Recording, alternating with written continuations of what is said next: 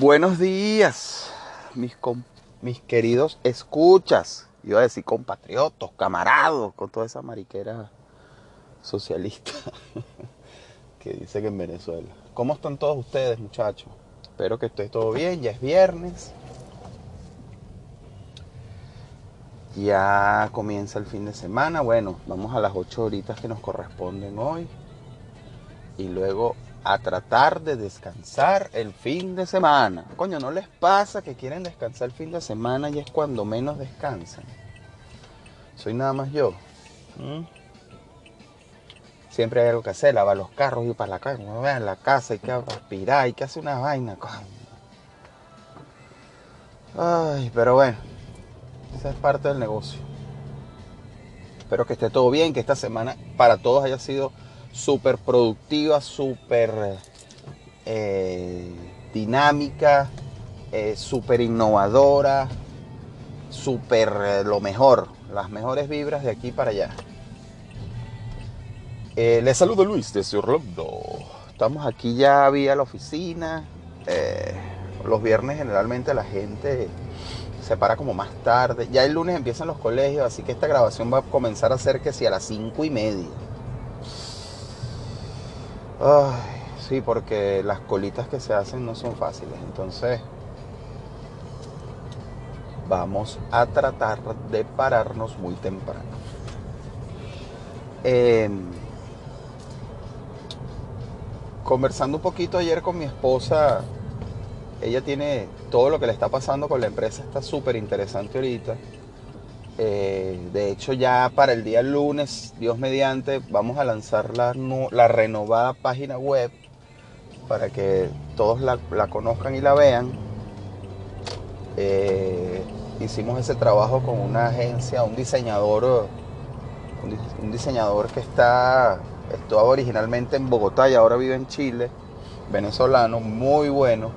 Si les gusta la página me avisan y yo les doy el contacto.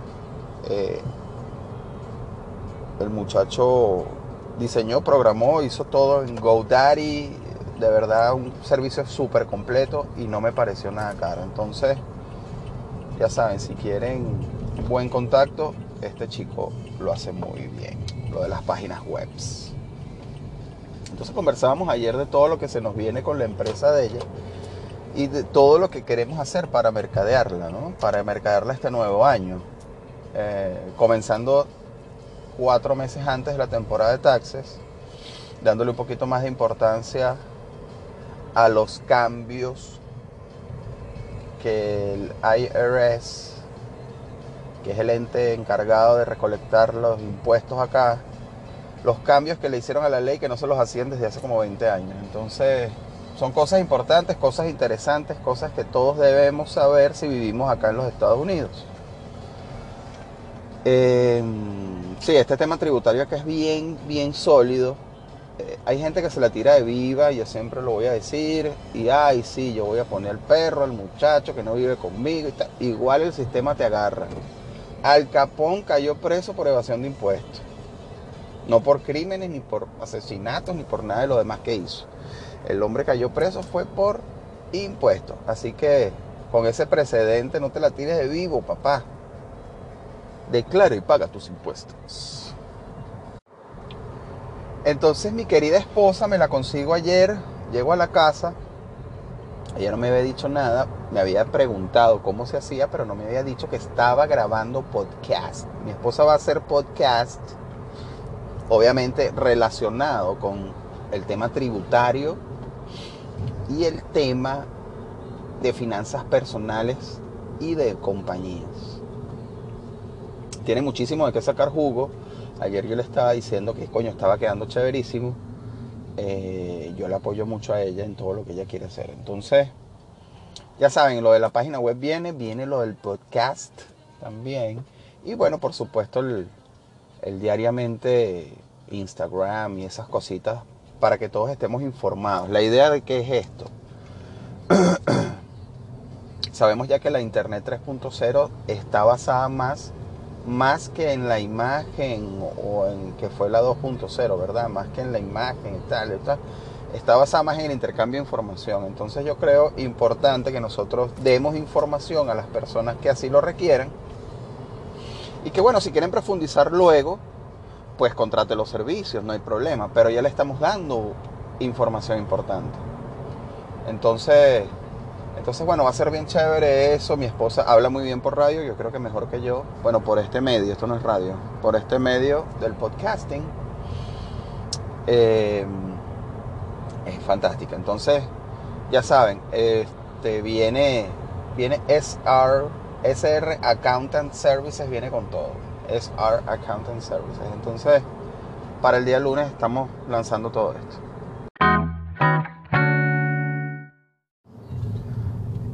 Ayer hablaba con, eh, estaba hablando con mi mamá.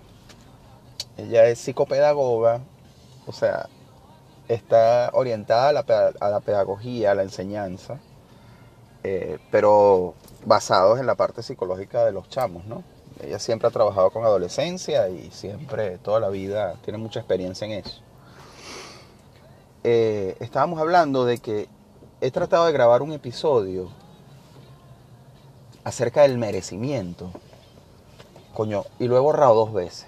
Y lo he borrado dos veces porque toca, toca fibras muy íntimas de mí, de mi, de mi crecimiento, eh, de mi formación, de mi entorno familiar, que, ellos me escuchan, entonces es un poquito delicado tocar estas cosas que yo pienso o que he vivido y destaparlas así de repente y que, o sea, yo sé que no te debe importar la opinión de los demás, pero va a ser fuerte, va a ser fuerte, entonces estoy tratando de hacerlo lo mejor posible para no estar, no caer en,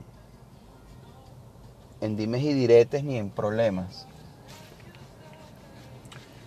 Pero sí, el merecimiento para mí es importante y es un tema que está ahorita muy, muy en boga. Este, este, este carajo Gary Vee dice que el gran problema que tiene la, esta generación que está al mando ahorita o que viene ahorita, que es la de la millennial, los que tienen ahorita 20, 22 años, que han hecho las cosas fantásticamente bien a su estilo, pero, o sea, yo no les tengo de verdad ni cero chalequeo, somos simplemente situaciones históricas diferentes, pero ellos este, creen que se lo merecen todo, tienen ese, lo que llaman un entitlement, ¿no?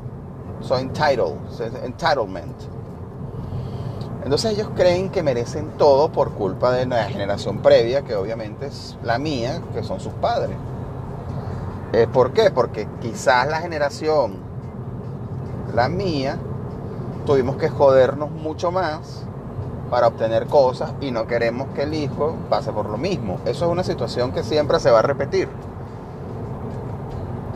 O sea, no estoy culpando a nadie. Además yo no soy quien para estar culpando a nadie, pero es una situación normal que siempre se va a repetir y, y lo veo, pues lo veo, la generación mía ni siquiera, porque los que tienen, o sea, yo tengo primos de 20 años y mi tío es más bien de la generación de mi papá.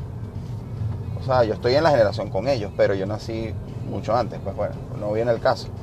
El tema es que caen en eso de que yo me merezco todo. Yo me merezco todo porque papá o, los padres siempre se preocuparon porque no sufriera, porque no les pasara nada, porque... Entonces son, en la parte tecnológica, muy brillantes, o sea, muy buenos, la parte creativa son excelentemente buenos, pero nunca les ha pasado nada significativo como que, coño, para darles un poquito de carácter, ¿no? Entonces, de cualquier cosita hacen un drama inmenso porque necesitan el drama, porque no lo han vivido. Es interesante el tema, he leído más o menos al respecto, tampoco es que no soy erudito ni psicólogo ni nada de eso, yo sé que algún psicólogo que me escucha me va a refutar, pero el tema del merecimiento para mí eh, fue clave en mi formación, porque aunque sí tenía una familia, mis dos, mi lado papá, lado mamá, las dos familias, ¿no? Mi familia, lado mamá, era, o sea, el mensaje era, si quieres esto, usted trabaje para ganarse eso, o sea, merezcaselo. Y el lado papá era, toma, toma, toma, toma, toma, toma, toma. Sacaste 20, toma. O sea, suficiente con las notas, no, uno no hacía realmente más allá, ¿no? Cambio, la mamá, no estoy diciendo que es mejor o que es peor, eran dos cosas, o sea, dos formas de manejar la misma situación que era el chamo que era yo. Entonces había una forma que era de esta, eh, regalando y tal, sí, consintiendo, etcétera, quizás sin merecerlo mucho. Y estaba el otro lado, que era muy jodido consentir, porque por parte monetaria, pero si uno se esforzaba y uno hacía las cosas, llegaba tu recompensa. Entonces uno crece balanceado. O sea, de una situación totalmente antagónica entre una familia y otra, porque había, es antagonismo total, el que quedó en el medio, que era yo, el, sujeto del, experimento, yo estoy bien, yo me considero bien balanceado. Aunque ahorita de viejo, sí, que estoy trabajando, tengo años así, coño, o sea, mis padres no me podían comprar todo lo que yo quería y eso, eso nos pasa a muchos.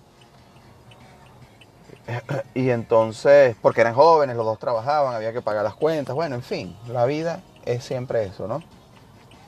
Pero yo de viejo me, eh, he dedicado a comprarme pendejadas que no, las necesito, pero que vengo trayéndola, la quiero hace 20 años, pues coño, quiero esa vaina, hace 20 años tengo tratando de comprarlo y ahorita sí puedo.